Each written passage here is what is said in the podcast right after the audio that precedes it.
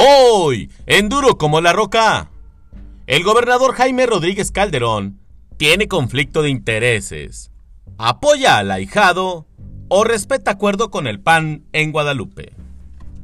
Dentro de las negociaciones con la cúpula panista, el Bronco y los dueños del PAN se comprometieron a todo, desde postular al equipo clave del gobernador en diferentes cargos de elección popular, hasta quitar estorbos al panismo en ciertos lugares.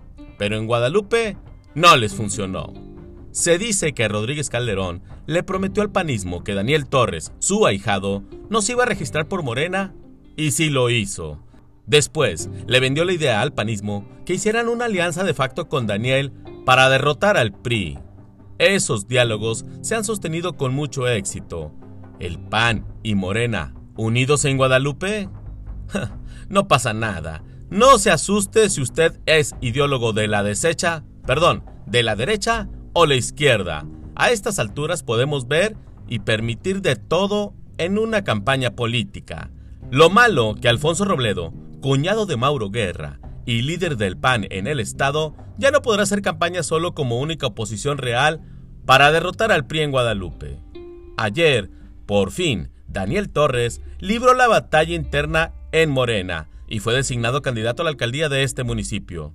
Esta decisión dejó heridos por todos lados, porque el apoyo que tenía el Bronco, con una estructura que crearon juntos él y Daniel Torres en Guadalupe, alguno de los dos va a capitalizarla. ¿A quién le dará su domingo el gobernador?